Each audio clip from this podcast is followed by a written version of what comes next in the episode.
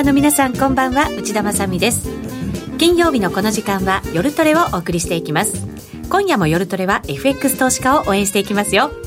さあそれでは今日の出演陣紹介していきましょう。まずは FX プライム斉俊樹さんです。よろしくお願いします。そして相棒のノーディーです。よろしくお願いします。よろしくお願いします。そして今日のゲスト国際テクニカルアナリスト福永博之さんです。こんばんは。よろしくお願いします。よろしくお願いいたします。このメンバーだと賑やかな夜になりそうですけれども賑やかといえばなんか今週の相場は随分賑やかに動いてくれたなっていう感じがね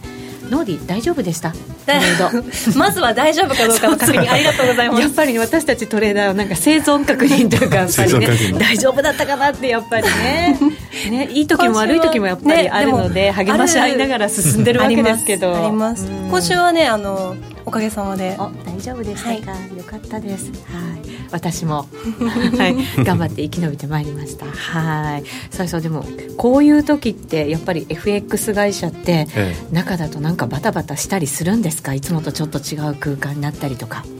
いやそれでもあの動いたのが主に海外時間でしたからね、はい、東京はそんなにあその早朝にちょっと動きがある、うんぐらいでしたよね、ちょっと残念なことですけど。あ、ね、でも夜動いたりしてやっぱり会社の中って人数限られてるわけじゃないですか、ええ。ちょっとなんかね、ええ、どうなのかなと思ったりするんですけど、やっぱりいる人は大変になるわけですかね。ちょっともあのトラブルとか起きてしまうと大変ですよね。10代の感じになってきますけど、ね、比較的あの値動きがこう連連動っていうかあの連続してたので、うん、例えば飛んだりすると大変なことになりますけど、まあ、そういう意味ではずっと値段がついた中でのあの変動だったんでそれは、まあ、あの FX 会社さんでも特段は、まあ、いつものことというか、うん、まあ、そういう多分感じじゃないかなと思うんですけどね。ちゃんとねシステムができてるわけですからね、ね。はい、安心して私たちも自分のお金を任せてるということになりますけど、はい、証券会社も今週は大変そうでしたね。ニュースでなんか映してましたよ今日も。証券会社の方が大変だったんじゃないでしょうかね。かもしれないですね。一部にほらシステムトラブルがあったりなんかして。ありました。はい。ですからまああの事なきを得たんですけどね、うん、まあ、そういうのも多少は影響があったというのもあるかと思いますけどね。そうですね、はい。今後のその FX の方向を見ていく上でやっぱり今株の方向性もねすごい大事になってくると思いますので、うん、今日は崔さんから為替をそして福永さんにはプラス株のお話もい。ただいて、盛りだくさんで進めていきたいと思います、えー、ぜひ皆さんも YouTube ライブご覧いただきながら連動しているチャットなどでご意見ご質問など寄せていただければと思います、えー、それではみんなでトレード戦略練りましょう今夜も夜トレ進めていきますさあ、今夜の夜トレですが、蔡さんと福永さんにお話を伺っていきます。今週もですね、蔡さんがたっぷりと資料を作ってくださいました。内容盛りだくさん、本当にイベント盛りだくさんの1週間だったと思いますので、蔡さん、そのあたりからちょっと振り返っていきたいと思いますが、はい。はい。1週間前といえば、雇用統計なんですが、そうでしたね。はい、実は、あの今週の、あの、大相場のきっかけになったのが、10月3日の水曜日。うん。にですね、はい、まずアメリカの ADP 雇用統計こちらが予想18万4000に対して23万と非常にいい数字が出て、うん、でその後に ISM の非製造業景気指数ですねこちらが予想58に対して61.6とい。うことで、はい、えー、ドル円が114円の半ばまで、えー、上げました。そうですね。なんかスルスルスルっとね、えー、スルスル。まあ、その前からまあ、地利高傾向で、ほとんどその押し目なく上がっていったんですけれども、そこで一旦ニューヨークの午後に、えーと、利食い売りが入ったんですよね、うん、でちょっと押すのかなと思ったところで、今度、パウエル議長が、えー、中立金利を超える可能性があるが、おそらくまだ中立金利は程遠いと。えー、高的な発言をしたもんですから、はい、ちょうど時間的にニューヨークの午後遅い時間でしたのでそこからまた一吹きしまして、でドル円が114円の55銭ぐらいまで上げて、うん、でこの日にですね、えーと、アメリカのその長期金利が、えー、節目と見られていたレベルを突き抜けまして、はい、で10年債利回りが12ベーシスポイントと急騰しまして、はい、で、えーまあ、今週のその流れの伏線というか、まあ、きっかけを、えー、作ったわけですね。福永さん、これ、はい、あの金利にもトレンドがあるのかどうか分かりませんけれど、アメリカの長期金利3%固めして、本当にトレンドがぐっと出た感じの動きには見えましたよね。うん、あのーまあそうですね、国債の場合ですと、どうしても利回りで語ることが多いので、はい、あのトレンドというのとちょっとこう、まあ、一致しないかもしれないんですけど、イメージが。でもあの実際、利回りが決まるのは価格で決まるわけですよね。はい、ですから価格の推移を見てると、実はやはり株とかあるいは為替と同じように、あのトレンドっていうのがやっぱ出てるんですよ。うん、ですから、あの長期のあの10年債利回りのチャート見てると、利回りだけ見てても、あのトリプルトップになりかけてたのが、ちょっと上に抜けてきてるとか。へえ。これ利回りは逆ですから、あのトリプルボトムになるのかな、あと,、えーとまあ、価格があの下に行くと、まあ、トップですかね、はい、価格が落ちて利回りが上がるというパターンなので、まあ、そういう形でですね、あのちょっとこう価格と逆の動きにはなるんですけど、うん、あの価格をイメージしてもらうと、上がってるか下がってるかって、まあ、逆相関にはなるわけですけど、あの連動しているのととあのトレンドが出てるっていうのはよくあのイメージできるようになると思いますけどね。はい。その節目だったところを再三しっかり抜けてきて、ということになりましたから、ずいぶん為替への影響は強かったですよね、この金利が、えー、ここに至るまであの、アメリカのえー、長期金利とドル円の相関関係がまた高まってましたので、うん、まあ、アメリカのその、えー、債券の利回りが上昇するとドル円も上昇するという、えー、具合で。で、ま、この日までは、えーと、その長期金利が上がっても、えーと、ほどほどのその、えー、上昇速度は心地が良いということで株価も一緒に上がってたんですね、はい、ところがいきなりこれがあの節目のところをボンと抜けて急騰しちゃったもんですからえーと、逆に今度株価は大きく売られちゃったんですねこの日。そうですよね、ダウはだって10月の前半高値更新してたわけですもんね、はい、そこからやっぱりここでやっぱり節目が変わったかなという感じで。でドル円もその株の動きを見てえーまあえー、114円の55銭あたりをつけてからそれをトップに下げ始めたとい。う動きになる、なったという意味ではこの10月3日のその、えー、動きというのが一つ、まあ、節目となったかなと。あの金利がどこまで上がると株に影響を与えてしまうのかってやっぱり結構いろんなところで私も聞いてきたんですけど、うん、皆さん答えが3.5%ぐらいかななんていう、うん、そういうお返事が多かったような気がしたんですねだから思った以上にちょっと株に影響を与えたのが早かったかなっていう印象があったんですけどね。あの債券の方のあれなので、えー、詳しくは見てないんですけれども、えー、30年債で3.25%っていうのが何度かえーと、レジスタンスになってて超えられなかったんですね。で、えーと、そこの3日の日にそこを、えー、突き抜けまして、はい、でそれで、まあえー、10年債に至っては12ベーシスポイント一気に上がったと。前日3.06%ぐらいだったのが、はい、3.18%まで上げる動きになったんですね。そこのだからスピード感みたいなものが急に嫌気された原因の一つですかね、そうですね、ええ。ゆっくりでしたら、えー、あの今までみたいにゴルディロックスでしたっけ？はいみたいな形で。ぬるぬるま湯？ぬるま湯適温相場。適温相場。ぬるま湯って言わないでください。えぬるま湯じゃダメなんですか？ぬるま湯だとなんか悪い相場みたいに聞こえるじゃないですか。適温相場です。適温相場、ね、今の今の適切な言葉は適温相場です。ぬるま湯ではない。いい温度だと。そう言語感覚多分千田さんと似てたからぬるま湯ぬるま湯とかって思ってたんですけど。そんなもう本当に。適温相場でいいい相棒ですよノーディーはね。私のフォローしながらね。そうい。う意味で言ったらこの3日は熱湯を浴びせられたって感じですかね、そうですね。急激に。そうか急に熱湯というか冷水というかね なんか冷や水浴びせられたようなね。どっちかねびっくりする感じになりましたよね。だからこそなんか株はガンとやっぱり来てしまったことになるわけですけどね、まあでもこの日は株は下げたんですけどまだそんなにあれですよね、そうですね、えー、若干その調整に入ったかなぐらいな感じでですね、うん、あまりその重要視はされてなかったんですけれども、はい、あのやっぱりそこのところで金利が上がったことによってその株がゴンと起こったっていうのがえーと、そこまでなかった動きだったので、はい、ちょっと、えー、なんですかね。警戒感みたいなものをぐっと高めちゃったとかがまあ、ちょっと流れが変わったかな的な、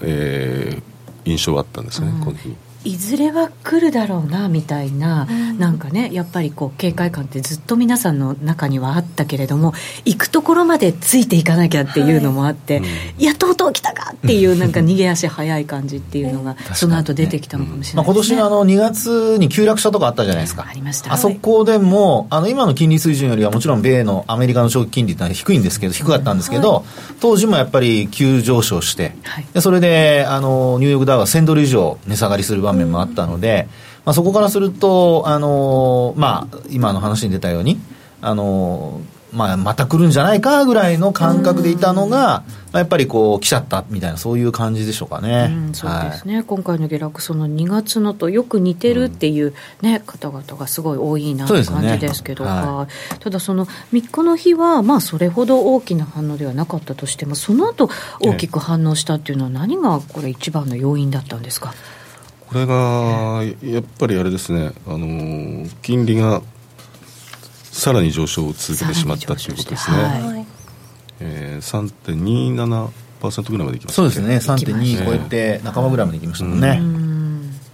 まあ、やっぱりあの金利の上げ方というのは、やっぱり先ほども話出ましたけど、スピードなんですよね。うん、であの過去の経験則から言うと、あの水準っていうのは、例えばあの日経平均株価が3万8900円つけたとき、株価とまあ仮に連動して考えるんであれば、当時の長期金利って日本は8%超えてるわけですよ。そうなんですよね。だから3.5だからっていうのではなく、今のこの景況感の中で3.5までいったら、やっぱりちょっとあの影響が出るんじゃないかという、そういう感覚で見ていかないと、水準だけ見てあの3.5%になったらもう落ちるみたいな感じで考えると、さっき蔡さんおっしゃったように、やっぱりあの景気がいい中で金利が後からついていく場合には、景気がいいっていう、そういうあの見方で、全部あの吸収されちゃいますからね、そこはあの、まあ、投資家の方も一応頭に入れておかれた方がいいと思いますけどね。ですね、はい、為替に対してもやっぱり急激に円高になっていくのが嫌だっていうふうなこれ市場関係者もそうですけど、はい、企業なんかもそう言いますよねやっぱりね、うん、その対応しながら徐々に徐々にこうゆっくり上がっていくんであれば、はい、あのその後は大丈夫だっていうのはおっしゃる方多いですけど金利の場合もやっぱり同じような考え方ができるということなんですね。はい。えー、そんな動きが3日にあって、でそれから、はい、やっぱり金利が上がることによって相対的にその債券のが魅力的になるのではい、でその分株が売られるっていうそのオペレーションがどうしても出てくるんですよね。はい。それで、はい、っていうのが3日にあってからのの雇用統計ですよね金曜日。ええそうですね。はい。で発表に先立ってですね、えっと、その非農業部門雇用者数のその予想値が結構ばらついたんですよね。そうですね、ありましたね。うん、ばらついてたんですか、うん、直前に情報修正、あまあ、えっ、ー、と、コンセンサスは18万5千円ではあったんですけれども、うんはい、直前になって二十数万に上げた銀行もありましたし、えー、ADP 良かったからっていうのもあったんですかね、ね。もしかしてね。で、えっ、ー、と、方でそのハリケーンの影響があるから18.5は、を下回るだろうっていう予想を出してたとこもあったので。今もなんかねすごいのが来てたっていう話でしたけどちょっと前もやっぱり大きいハリケーンありましたしね。で、ね、まあそのばらつきがあったもんですから結構あのー、数字によっては相場が動くかなと期待はしたんですけれども、はい、まあ、いつもの通りというか、うん、まあ、値幅的にはいつもの通りですけど、まあ、結構動きはあったんですよね、ね。一瞬その、えー、えー、っとノンファンペイロールが悪かったので、はい、その数字を見て一旦ドルシュッと売られたんですけど売られて、はい、でもその後に今度、えー、と前月分と前々月分が情報修正されたっていうのと失業率が3.7%、うん、でこれ1969年以来の水準らしいんですけど 50年ぶりという。50年ぶりか、で平均時給も予想通りだったということでなんだ全体的にいいじゃないかということで、うん、えーと、ドルが買われたんですね、はい、でドル円も114円の、えーと、10銭手前ぐらいまで、えー、上昇する動きにに、えー、なったんですがその後に今度株がまた売られてしまったもんですから、はい。まあ、ドル円はそこから値を下げてっていう動きでしたね、うん、動きはすごいありましたね、この日、ねね、下がって上がって下がってって。いう感じです、ね、これでも前月分7万人も情報修正っていいんですか？なんか足したらね予想をね上回ってくるじゃないですか、うん、なんか先週もちょっと私ここで管巻いてたんです。けど、また管巻いちゃった今日も。なんかちょっと納得がいってない、ね、確かにね、うん、そうですよね。それでやっぱり振らされちゃったりもしますからね、うん。まあでもアメリカ広いから大変なんでしょうけどね。そういう数字をねきっちり出すのがね、そんなこと言ったら中国の指標なんか見てもしょうがない話になっちゃいますね。ちょっとねどこも、はい。でまあそんなあ週末がありの、まあ、動きとしてはですから、ね、3日と一緒ですよね、うん、えーと、この日もですから高統計の後に10年債の利回りが3.24まで上昇して、まあ、それを嫌気して株が売られてでドルドルが下がるという動きでいったら、まあ、似たような動きになったということですよね。そうですね。結局、今までもいい経済指標が出ていながらも金利がそれほど大きく反応することがなかったからまあまあっていう感じだったんでしょうけれど、その金利があまりにも敏感に反応しすぎて。っていうところがやっぱりね、あのこの1週間の一番大きなポイントだったわけですよね。ねはい週が明けてもやっぱりちょっとこういろんなことがあったわけですけれども、えー、月曜日の8日です。8日はですね、えー、前の週があの中国がお休みだったんですね、1週間。そうでした、えー、国慶節、はい、ですね。はい、で、まあ、長期休暇明けで上海株が大幅に、えー、下落しました。で日経もこの日は下げてるんですよね確か。そうですね。あお休みお休みでした。お休みでしたね。はい。お休みでした。体育の日ですね。そうです。はい。そうです。出勤してたもんですから。再三働いて体動いてますからね。そうそうそうそうでヨーロッパ時間に入りましてあのイタリアの予算案で、まあ、ここのところいろんな発言が出てですねあのごたごたして、まあ、イタリアサイドからそのちょっと EU に挑発的な発言とかが相次ぎまして。でイタリアの、えー、株が売られ、えー、国債が売られ金利が上がってみたいな感じ、うん、まあ、それを嫌気して、まあ、あのユーロは、えー、反落と。下落しましたと、はい、でダウはこの日はあったんですよね。アメリカ休みだけれども。債券はやってなかったんですけど。そうですね。コロンバスコロンブスデーですかね、ねで一時200ドル以上下げたんですけど引けは、えー、プラスの40ドルぐらいまで戻しての引けになりました、うん、はい。えー、加えて、えー、アメリカの財務省の方から、えー、人民元が安いのを懸念しているという発言ででこれによってドル円が、えー、売られて、えー、112円台に突っ込む動きになりました。はいなんか巻き込まれた感がね、ね、中国売れないし、まあ、中国の次は日本かなみたいななんか全体的に巻き込まれた感じがあるんですか、リスク回避的な動きに、ね、今までリスク回避でもどれだけ買われて円が売られるっていう動きがそうですよね、連動してなかったですもんね、そそれまではやっぱりあのリスク回避の円買いみたいな動きがあったんですけど、はい、先週ぐらいまでの動きドル円が上がってる、はい、くる局面では全く無視されてというか、まあ、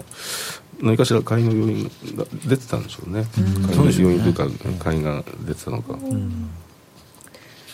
っと今ユーロドルちょっと下がってますかね。この1時間の足が大きいかな。1.15560ぐらいで今推移してますね。すいません。ちょっとチャートが目に入ってしまったので、はい、今日ねなんかトルコのそのアメリカの牧師が解放されるかどうかっていうのが決まるっていう日でもありますのでね、ちょっとこうまだ結果出てないんですかね。まだねニュースでこちらも出てないんですよ、私もあの少し横目で見ながら、すいません蔡さんのお話を聞きながら いろいろしておりましたけれども。はい。裁判所に入ったという話は、うん、あの会社出る前に聞いたんですけどそうなんです、ね、まあ、3時間以内には結果が出るだろうっていうことだったんで、もう出てるわけかなと思ったんですけど、裁判は継続しているというような、そんな情報がちょっと前に入ってきているので、まだ直近ではないんですね、うん、一応、9時半に、え経済指標で輸入物価指数が発表されてまして、前月に比べるとプラス0.5%、予想がプラス0.2%でしたから、かなりこれ、上昇していることになりますね、うん、コメントいただいてるんですけど、はい、トルコリラもじわっと、トルコリラね結構しっかりな感じみたいですよ。ね。そうですね今、えーと、19円台になってますね、トルコ。19円台の30銭ぐらいの高、前の高値のところまでつら合わせの動きになってたんで、はい、あのやはりこの牧師産解放が、はい、えー、トルコとアメリカの関係の改善につながるのではないかという、まあ、期待感で。そうですね。ですから逆に解放されたら利食いの売りが出ちゃうんじゃないかっていう。で解放されなかったら余計に売られちゃうんじゃないかっていうちょっと心配もあるんです新種のちょっとついていくにはここからは怖いところってまあまあでも20円近くぐらいまあ、まだ上昇余地あるかなというふうに、まあ、チャート的にはチャート的には、チャート的にそうですね、まあ、あまりチャート通りに動かない通貨ですからね。そうなんですよね、コメントにも今トルコが19円台に戻っている。拾っておけばよかったなとこれ もね本当ね怖いですから。本当そうですね。ねここからどんな動きになるか、もしかしたら一旦は出尽くしになる可能性も、ありますね、はい、あるというのを再三のねご意見いただきました。まあ後で出てきますけど、はい、あの3年ぶりかなんかであの月間ベースで貿易黒字になったんですよね。あそれが一つまた、えー、交換された材料で、うん、えーと、ここまで上がってきたとあなるほどね。そういう材料もあったわけですね、えー、はい、すいません。なんか今ちょっとユーロが動いてたのではい、はい、えー、横道にそれてしまいました。でこの日月曜日はですね、ユーロは1.1460、これも、えーと、前回のサポートレベルぐらいであのピタリと止まってですね、はい、えー、で9割ぐらいまで戻して引けとなりました、で株はこの日は、えー、割と穏やかに、まあ、一時200ドル超、えー、下げたんですけれども、えー、クローズはプラス圏に戻してダウは。で、まあ、S&P ナスタックもは、えー、若干マイナスと、はい、ちょっとまあまちまちの結果ですね一番注目されているその債券がね取引されてなかったっていうことでなんとなくそういう感じだったのかなと、ね、はい、いう雰囲気もありますけれど、はい、で翌日の火曜日ですね。で上がっちゃうんですよね利回りが。上がりました。3.26%付近へと上昇してですね、うん、ただこの後、えーと、債券も売りが出て3.20%だったかなあそのあたりまで金利は落ち着いた。そうですね。うん。やっぱり。何が？ね。やっぱりある程度リアルマネーとかからの買いっては出出ますよね。そうですね。ぐらい上がってしまえば、うん、3%台ってその利回りに直すと結構その株の例えば配当利回りとかと比較したりだとか、はいそういうのと比較して、うん、あの結果的にこう株の配当利回りよりももう利回株の債券の利回りの方が高くなると、そこで、まあ、そっちからお金が債券の方に流れるとか、うん、そういうふうなこともあるんですよね。まあ、だから結構いいとこまで来たなみたいなところ。買っとこうかっていう感じ、うん、そういうのはある可能性ありますね、うん、あとこのあれですよね。米債の動きは売りで仕掛けてたのが投機筋ですよね。そうですね。ミリアルマネーは逆逆で買ってて、うん、投機筋が売ってたので,、はい、でそういうでまあ、えー、債券下がったわけですね、はい、で金利が上がった、はい、というところでそういう利用の、えー、動きも一旦出たのではないかといういいところかなっていう、うん、巻き戻しもあったということなんですね、はい。えー、そしてその日にイタリアのイタリアはこう毎日、はい、毎日何かしら発言が出ましてまあ大体あのディマリオさんとかサルビーニさんとかトリアさんとかあの辺なんですけれども、はい、まあ、この日はあの、まあ、予算案に対する報道が先週出てましてそれが 2%, 2を超えるのか超えないのかみたいなそういうような話が先週出てたかと思うんですけれども、で結局、まあ、EU サイドからするとあまりよろしくないその案だということで、うん、あの話になってたんですね。でそれに対して、えー、サルビーニ、えー、副首相が予算を変えることはないと突っぱねたというような形になったもんですから、はい、これでまたイタリアの株が売られ国債が売られて金利が上昇して、うん、で、まあ、ユーロが売られたと。はい、でえー、ユーロはその1.1兆の60どころのサポートを抜けて、えー、1.1兆の33ドルぐらいまでえー、下落しました。福永さんこのイタリアの問題はね、はい、なんとなくね嫌な予感はしてたと思うんですけど。そうですね、はい、でもあの以前のように例えばギリシャとイタリアが一緒にこうねなんかトラブルを起こすとか、そこにスペインも加わって何か起こすとか そこから比べるとですねギリシャは一応もうあのえー、そうですね支援というのをもう確か終えてるはずなんですよ、はいですから、そういう意味ではギリシャはある程度もう自立できるような、はい、そういう状況になってきているので、安心して見られるような。ような。ような。ようなところなのでですね、はい、まあ一応、あの、イタリアのこの、まあ首相も副首相もいろいろ言ってはいるものの、どうもその行動で言うと、そこまでなんて言うんでしょう、過激な行動を取るところまでは行ってないんですよね。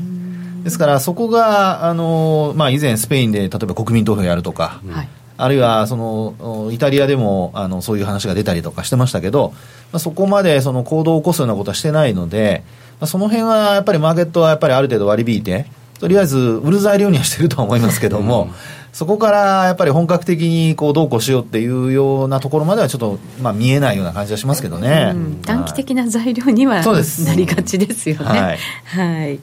えー、そして、まあ、これもユーロ絡みということになるわけですけれども、ブレグジットの、ええ、はい、動きですよね。はですね、月曜日まで、月曜日15日ですかね、月曜日、はい、離脱条件決定の可能性がが高まったという報道に、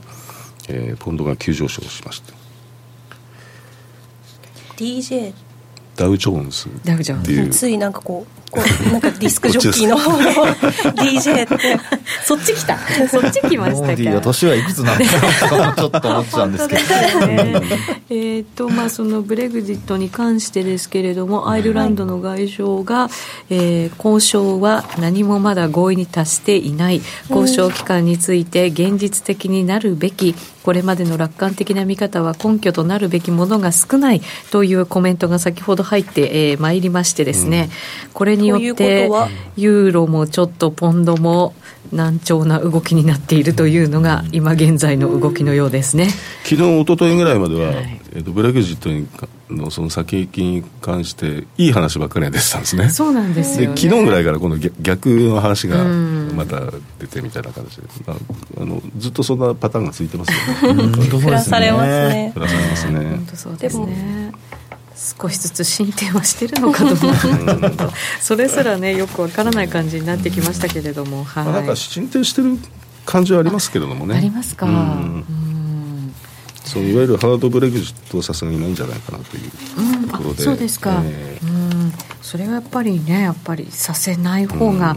うん、まあ双方ともにいいと思うんですけどね、えー、はい、で、えー、この日はですね久しぶりにトランプ大統領がが火を吹きまして。火を吹きましてはい。あのいつでしたかね。一月ぐらい前ですかね。あのフェドのその金融政策に対して不満を,、不満を漏らしてましたね。でまたですね、えー、金利についてそんなに利用に 急ぐ必要はないと。はい。いう、まあ、ある意味越権行為ですよねこれね。これでも 本当になんかこう、アメリカがその FRB に踏み込むアメリカ政府が、これちょっと驚きますよね。本当に。アメリカだからこそちゃんとそこは、あの独立しててくれないと困るなっていう感じするんですけど、ね、歴史を遡るとね実は昔にもそういうことあったんですよ、えー、ちょっとどの大統領か忘れましたけど、ね、あのまあ FRB の金融政策に、えー、もう本当数える1人ぐらいですよ。1人か2人ぐらいなんですけど、うん、なんか過去あったのはあったみたいですね。あそうなん、ね、えー、だからトランプ大統領が初めてっていうわけではないみたいです。ああそうですか、はいまあ、でもあれだけとはいえねあれだけインパクトの強い、ね、また影響力もある方なのでね、その通りですね、はい、そうですね、はい、そんな発言があった日。ただこの発言もですねニューヨーククローズ間際だったと思うんですよね、でまあ、えー、ドル円112円の87銭まで、えー、前日の安値を抜けてですね、えー、安値更新したんですけれどもあんまりそのトランプ大統領の発言に対してそもそもその FRB 関係者っていうのは何も反反論しないですよね、相手にしてないというか。一応独立性をこっちは保ってるよっていう感じですかね、うん、それもあって。市場も慣れてきた感じが。そうなんです。だからあんまりあの、まあ、じ時間帯が時間帯だったんでそのちょっと下押しするような形にはなりましたけど、今すぐに113円台に戻してますしね、はい、あまりトランプさんのあのこういったこの手の発言では右往左往しなくなったかなというイメージですね。はい、えー、そしてその次がいよいよ。いよいよ10日ですね、はい、そうなんです、えー、それは後半にお話を伺うことにいたしまして、はい、一旦 CM を入れさせていただきましょう約定力で選ぶなら FX プライム by GMO。レートが大きく滑って負けてしまった。システムダウンで決済できず損失が出た。などのご経験がある方は、ぜひ FX プライム by GMO のご利用を検討してください。FX プライム by GMO では、数多くの勝ち組トレーダーが認める約定力と強靭な FX サーバで安心してお取引いただけます。現在、FX プライム by GMO のホームページでは、勝ち組トレーダーのインタビュー記事を公開中。勝ち組たちの取引手法を学びたいという方は、ぜひ、真面目に FX で検索を。株式会社 FX プライムバイ GMO は関東財務局長金賞第259号の金融商品取引業者です。当社で取り扱う商品は価格の変動などにより、投資額以上の損失が発生することがあります。取引開始にあたっては契約締結前交付書面を熟読、ご理解いただいた上で、ご自身の判断にてお願いいたします。詳しくは契約締結前交付書面などをお読みください。お聞きの放送はラジオ日経です。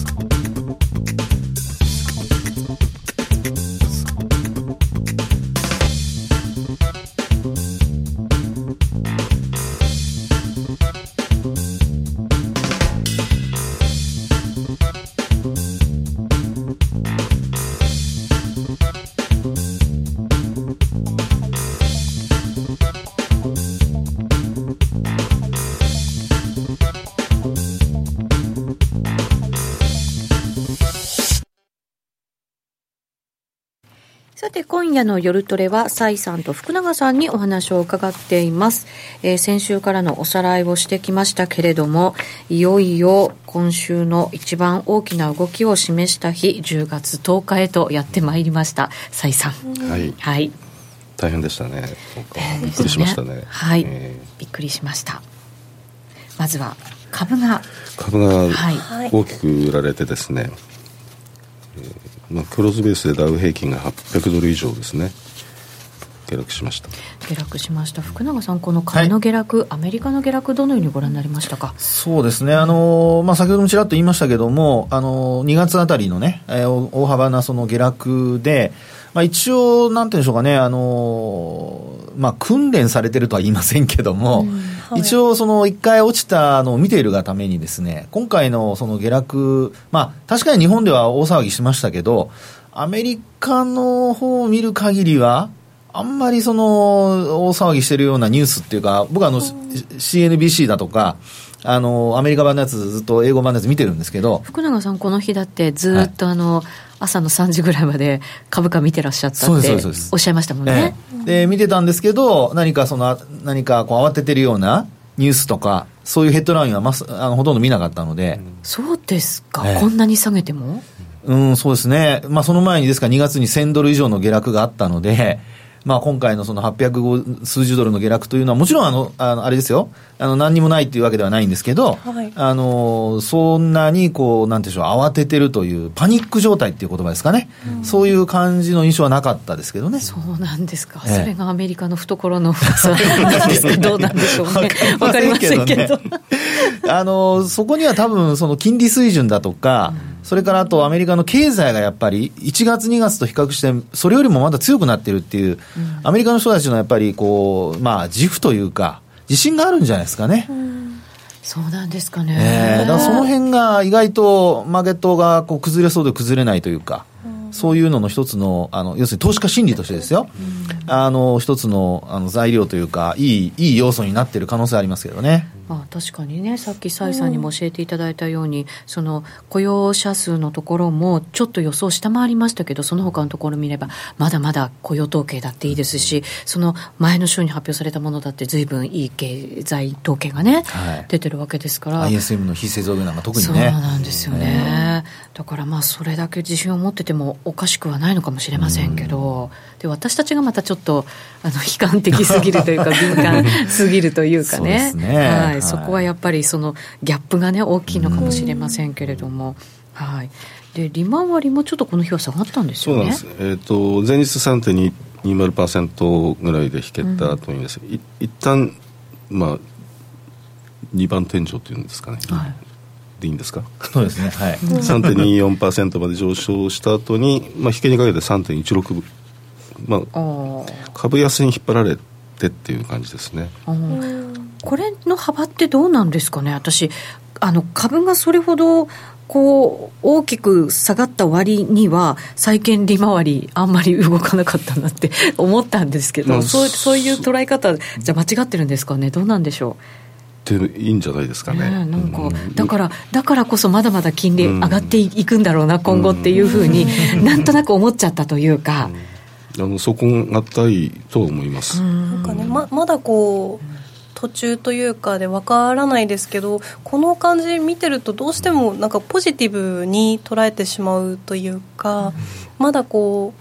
まあ調整の範囲でしょうみたいにそれこそ見えたりしてて。逆に債券の利回りがもっと下がってたら、うん、もっとあの怖いことになななると思ってる可能性ありますよね。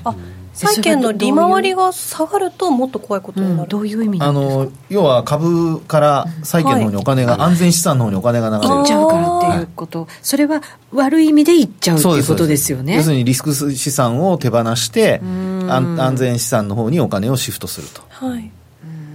そうするとドルもまあ売られるっていう展開にね、なっちゃう可能性ありますけどね。そうかそうかそうかそうか。そうなると余計に嫌だ。余計に。だから逆にあのこの程度であの、止まってるっていう方がまあ、マーケットとしては安心して見てられたっていうところはあるかもしれませんよ。だからこそ福永さんがいろいろ見ててもそれほど大騒ぎしてる感がなかったって、はい、そうですね。ことなのかもしれないですね。ね僕だけですよ。あのパソコンでこうやってどん変わるのかなと思って ワクワクとやらないですけどもね。ハラハラしながらね 明日どうなるんだ日本はみたいなやっぱりね確かにそうですよね、ええ、明日東京は何をかぶらされるんだろう。かみたいなねやっぱりアメリカ以上に反応してしまうのが日本株市場っていうねやっぱり感じですからね、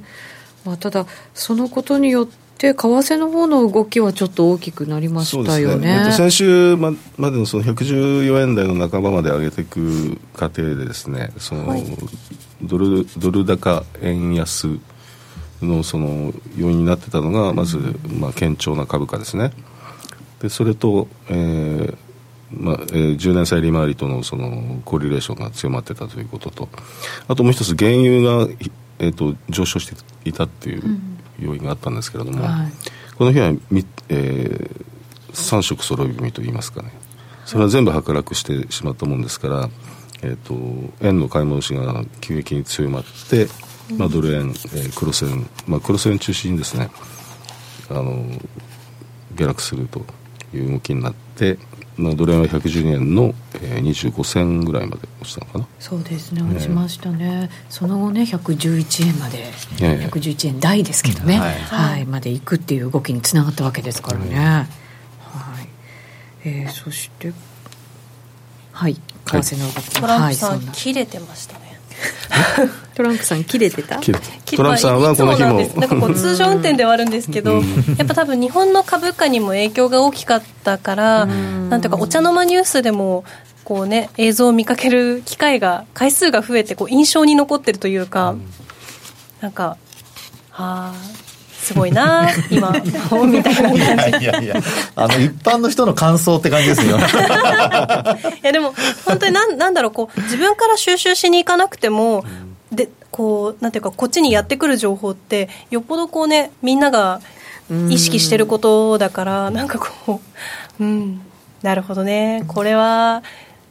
こう燃えてるなみたいな感じにみんな捉えてるのかなってちょっと。ね確かに思ってました、トランプさんいつも吠えたり燃えたりしてますからね。熱い感じにしてるね。そうそうそう最近トランペットとか呼ばれてるええんですね。ねそうですね。トランペット。ことしてるんですか？トランペットって呼ばれてるんですよ。音が大きいから。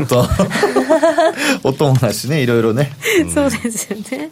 はい、えーこの日はまだまだその他にもたくさんのお発言などもこれはですねあった日ですよね。えー水火曜日よりも水曜日、はい。水曜日よりも木曜日という感じでどんどんどんどん増えていくんですね本当だなんかこう資料のね ページ数がどんどんどんどんそうですね。木曜日の日は、はい、えー日経平均が1000円。1000一時一ね時下げてしまったのがはい。木曜日でしたけれども、えっ、とね今日株の質問も結構入ってるんですよ福永さん。はい。あの日本株買っていいですか？とか。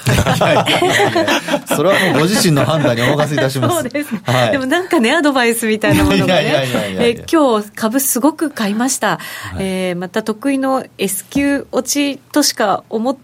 S q 落ちか、うん。としか思ってますがっていう、ああ、はそうですね。まあ、うん。S q が今日は安値ですからね。そうなんですよね、はい。だから、まあ、S q ミミニ S q だったわけですけど S q が大きな転換点になることも結構ねそうなんですね。まあまあありますよね。高値安値になったりすること多いえーですからね、前回の S q も確かそうでしたもんね、そうですそうです。そうですはい。なんかこうコメント見てると株を買いましたっていうこと結構多いですね。結構そうなんですよね。だから皆さん株もすごく注目されて、はい。えっ、と福永さん日米の株は買って大丈夫ですか？いやいや アメリカの方も入ってますけど。でもみんな福永さんがいるからね株株いいって。株はもうまた後ほど。すいません皆さはん、なんか私一生懸命チャレンジしてみたんですけど答えが引き出せないようです。い こればっかりはもうあの、はい、すいません。皆さんご自身で自己責任自己責任でお願いいたします。あ後でちょっともらえると思いますので 最後までご覧になってください。そうですか。はい、さあそしてその木曜日。木曜日は、はい。そうですね、まあえー日経平均の、えー下落を、えー皮切りにですね、また、えー欧州アメリカの株と、まあ、緩んでたんですけど。でこの日はこの日というか昨日ですよねこれね、はい結構あのアメリカの株価がすごい乱高下したんですよね。してましたね。下げては戻し、うん。下げては戻しみたいなのを何度か繰り返してですね、はい。で結局最後は下げちゃったみたいな下げました。で。で、えー昨日 CPI の結果が予想よりも若干悪くてですね、そうでしたね、えー。でその段階ではあまりまだ、えードル円は112円の10銭程度うん。ぐらいの押しで済んだんですけども。でその後に110、えー112円の50銭台まで戻して,、ね、戻してるんですよね。ましたよね。ええ。だからちょっと動きが変わってきたかなみたいな感じで、まあれはやっぱ株見ながらとかだったんですかね。はあったと思いますね、で株につあの黒線の方がつられちゃうんですよね、うん。どちらかというと、はい。で黒線戻してましたよね。戻してました、はい。で前日は、えっと円が、えー全般的に水曜日ですね、えっとドル円もユーロ円も下げると。え、えーまあ円全面高みたいな形だったんですけど、え昨日に関しては、えっとドル円は若干下げた、まあ、ほぼ横ばいですね昨日はね、で、えー黒線は逆に上がってるんですよねそうでした、ええはい、だからなんとなくこうリスク回避の動きもちょっと収まってきたのかななんていうような、うん。あの雰囲気では全体を見てたんですけど、リスク回避の動きが終わったのかどうかじゃなくてリスク回避でなんていうんですか。動かなくなってた円にまた戻っちゃったかなみたいな感じですかね。ん。これまでは一般的にリスク回避の時に円が買われるという、はい。えー動きをしてたのが、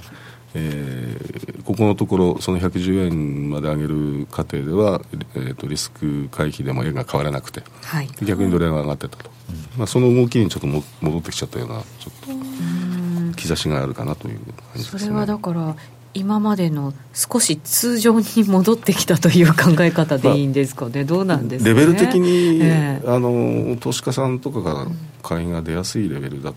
たのが一つと、あとえっ、と後で出てくると思うんですけどチャート的にいいところで止まってるんですよね、あー。え確かにそうですね、えー、うん、いろんな人がこうトレンドライン引いてそこのちょうどなんか、うん、そうですそうです、ね、そうですよね、はい、サポートしてくれてるラインぐらいまで来て、株もそうですけど為替もそうで、はい。ね、いろんな人が線引っ張るから止まるんですよあれは。結構それが合致したりしますたくさんの人が意識するから止まるんであって。そうですね超える時は早いっていうやつですね。そうですね。そのラインはちょっと大事に残しておいた方が良さそうですね。有効なラインな感じですよね。はいだからまあ一旦そこで下げ止まったとそうですね。ねいうことになるわけですね、うん、今日もだからこじっかりですよね、うん、そうですね、今112円33銭34銭あたりということになってますのでユーロの方がちょっと動きは大きいかなという感じですね、はい、また後ほど何か情報など入ってきましたら、えー、お伝えしていこうと思います。それでは CM を挟んで来週の動きも占っていきます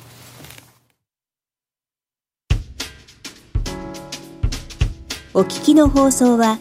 ラジオ日経です。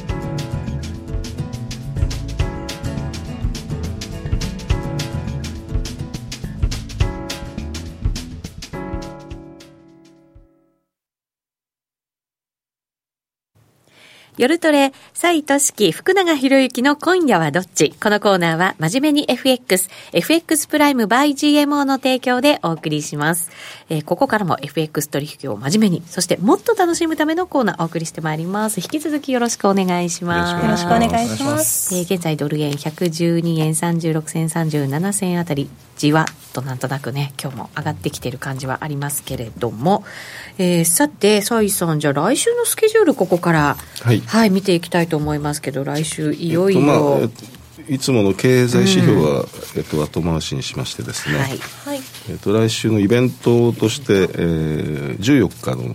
日曜日ですね、はい、ドイツのバイエルン州の議会選挙、まあ、これ地方選挙なんですけれどもあのキリスト教民主同盟あの与党連立与党としてあのメルケルさんのところと組んでるところなので、えー、結構、えー、国政にも影響があるというところでで一部報道では苦戦するのではないかという報道があって。このね選挙が本当になんかね為替に読めないですね。そうなんですよね。今年ってあのまあトランプさん含めて政治の年になるだろうっていうふうには言われてましたけれど、うん、ヨーロッパでもやっぱりこの地方選挙のでもかなりやっぱり為替が動いたりしますよね、うん。うん、そうですね。はい、えー、これが14日に行われると。ですから結果次第では、えー、月曜日の朝ですね、はい、まあ、ユーロ絡みで夜動く可能性もあるかなとなるほど、はい、ブレグジットを見ながら、はい、またこの選挙を見ながら来週を迎えるということになりますね。そうですね。ブレグジットがどうかっていうのと選挙の結果、ね、どこが政権をっていうのはまた別の話ですもん、ね、まあ一緒だけど。そしてこれが最大の注目なんじゃないかと思いますけど、ね、15日前後に出てくるのが、えー、昨日なんかあれですよね。財務省のスタッフがあの長官に報告したということで、はい、あのムニューシンさんが、えー、っと中国は為替操作してないみたいな旨の発言をしてましたけれどもまだこれ実際にはまだ出て、えー、正式には出てないんじゃないですかね。これからですよね、来週ですよね。早ければ今日今晩という話もあるぐらいでね。でね15日前後というえー、あれでしたのではっきりしろよと。そちらとしては。いつ教えてくれるか教えてよって。うんこれどうなんですかね。今なんかそのスパイとかの容疑があったりとか、うん、なんかいろいろやっぱりアメリカと中国が、うん、あその貿易戦争なんか嫌な方向に向かってる中で、本当に中国は為替操作していないという内容の報告書にまとまるかどうなのかっていう、うどうなんですかね。まあまあ、伊沢さんはなんか波乱を望んでるタイプ。いやいやそんなことないんですよ。為替が動くから、ね、でもね不安なんですよ。不安。不安ですか。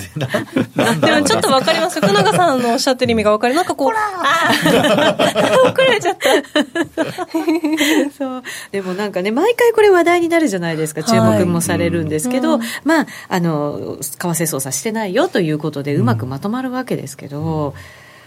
うん。ねまあ、事前にこういうのが出てたら、そこで出てくることは多分ないと思いますよ。そうですよね。はい。うんいやいや、皆さん、その 疑いの目は、眼差しは。なんとなくね、ちょっと心配してたんですけどね、うん、そうすると、じゃあ、波乱なく通過できるかもしれないという。その可能性がちょっと高そうですね。うん、まあ、為替捜索にあの認定しなければ、まあ、当然、日本もないだろうというところで、うんまあ、あのドル円に対してプラスかなというふうなその想定をしてたんですけれども、はい、これもリークみたいな感じで出ちゃいましたので、ね、ちょっともう結果、まあ、結果的に中国はしてないというその報告になったとしてもそのドル円にはあんまり影響ないかなというふうにはしかも逆にこれがこうリークみたいな感じで出てきちゃったけど今、ドル円の動きに対する影響が限定的っていうのは、ちょっと他にドル円の上値を抑える原因が。やっぱりあの当期数字のポジションがかなり積み上がっててですね、はい、あの高く食ってたところがあるあると思うんですよね。うん。高く食っていたというと、まあ、ドル円は買いでしょうと。どどっちみちそのアメリカの経済その経済格差っていうんですか？はい、えーと、アメリカの経済と日本の経済のその経済格差をか、うん、えー、見たらやっぱりドル円は買いでしょうみたいなところで、まあ、実際のところあのなんですか日本の投資家さんも買ってますしね、はい、そういうところで、まあ、どどこかであの止まるだろうというところで高く食ってたら、意外とアメリカの株が起こっちゃったみたいなところで、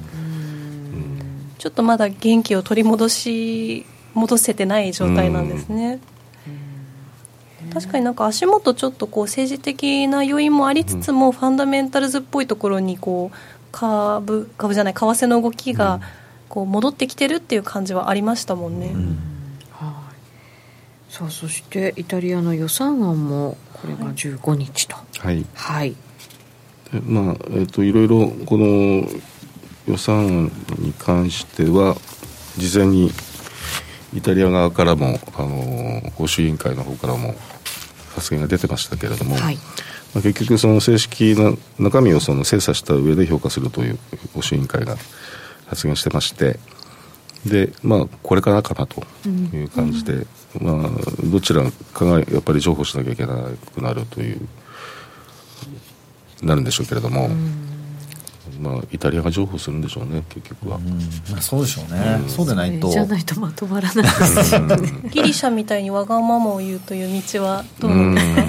ですか好きですね私たち波乱が。本当だよね。そっちにそっちに引っ張ろうとするんですけどね。足を呼ぶ2人ですね。やっぱり変な前例作っちゃうとですねあの将来的にまた同じようなそのリスク抱えちゃうということになるので、はい、厳しく。厳しくというかそのルールにのっとった結果が出るんじゃないかなというふうには思います。規律は大事だよということですかね。はい。えー、そのブレグジットの方も最後はブレグジットですね。これはかどうかですけど。15日まであちょっと空いちゃいましたねこれねスペースが。15日まで離脱条件決定の可能性というのが今週出てましたけれども。はいまあ、昨日になって今度、まあ、先ほど言いましたけどもいい話がこう続いた後に昨日あたりから今度悪い話が、えー、続いてまして。今日も悪い方ですよね。そうなんですよね。なんか不思議にヨーロッパって相場に織り込ませようとして、いろんななんか発言を出してくるじゃないですか、で大体そっちの方向で決まること多いですよね、やっぱりね。ただダウンサイドはやっぱりありますよね。これで散々そこういう話をしててハードブレグジットありかなしかから始まってまあいろいろありますけど実際ハードブレグジットになっちゃったらこれやっぱりポンド売られるでしょうしね、うん、ただじゃあ上サイドはどうなのかって言ったらうん、そんなに上はないんじゃないかなっていうふうに思っちゃうんですけれども。お二人ともそういう見方なんですね、もう結構この離脱条件決定してもあの実際決定してもですね、はい、かなりもう織り込んじゃってる動きをしてるじゃないですか。なるほど、長期で見るとだいぶポンド戻してるんですよね、えー、なんかこう下げ幅がすごかったせいでこう戻してるっていう実感がねそうなんですよね。動いてはいるんですけど。そうなんですよ、ね、そういった感じで、はい、週明け結構ね前半にちょっとあのイベントが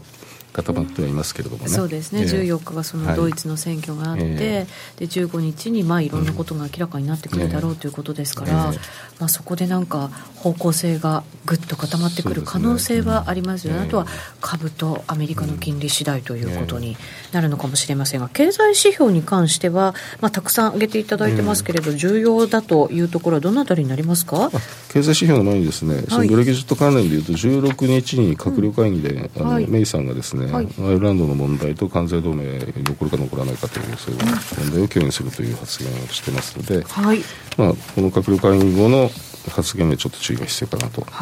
思われます。わ、かりました。で経済指標はですね、えー、と水曜日の FOMC 議事録。あ議事録ですね、ね、はい。これで12月がねどんなふうな利上げするのかしないのかっていうところもかなりでも売り込んじゃってるから。そうですね。しないなんてことになったら大変なサプライズに、ね、なる可能性あります、ね、まあそうでしょうね、ここからさらに、まあね、経済指標がいいという話になってやらないとなると、ちょっとやっぱ独立性についてもいろいろとそうですね。問題になる可能性ありますね。ねだからそこはあえて上げてくるっていう。いやいやそれもないとは思いますけど。わかりました。あとは株価次第ですね、うん、株があまりにも下げるようですとその、えーと、成長見込みですとかその経済の先行きの見通しに対して、えーと、フェドのそのメンバーが意見変えてくる可能性があるのでありますね。某銀行筋とかが出してる数字だとあと10%とか、はい、S&P で落ちてくるとちょっと10%変わってくるかも高値から2割落ちると、はい、ベア相場入りというのが株式市場マーケットでは一般的なんですよ、あそうなんですね、はい、なるほど。調整マーケット。調整マーケットになるので、えー、さてそろそろ時間になりそうなので伺いますが、崔、はい、さん、ええ、福永さん今夜はどっち？どうでしょう、崔さん。今夜ですか？今夜はどっちになってますよ？これ違うんですか？来週はどっち？いや、それ私決めたやつじゃないので。強い。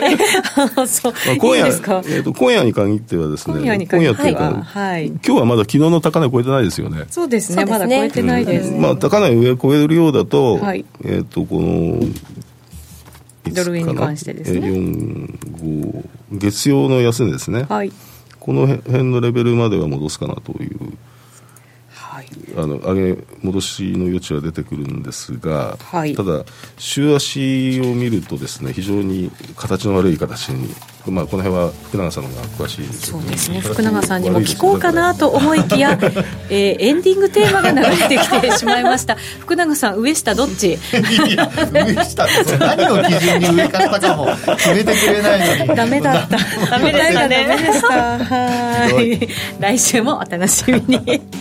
えー、斉藤式福永博之の今夜はどっち？このコーナーは真面目に FXFX プライム by GMO の提供でお送りしました。話もうちょっと聞きたいのであと数分だけ延長戦やろうかなと思いますので引き続きお楽しみください。よろしくお願いいたします、えー、それではラジオの前の皆さんとはこの辺りでお別れとなります。皆さん良い週末をお過ごしください。さようなら。さようなら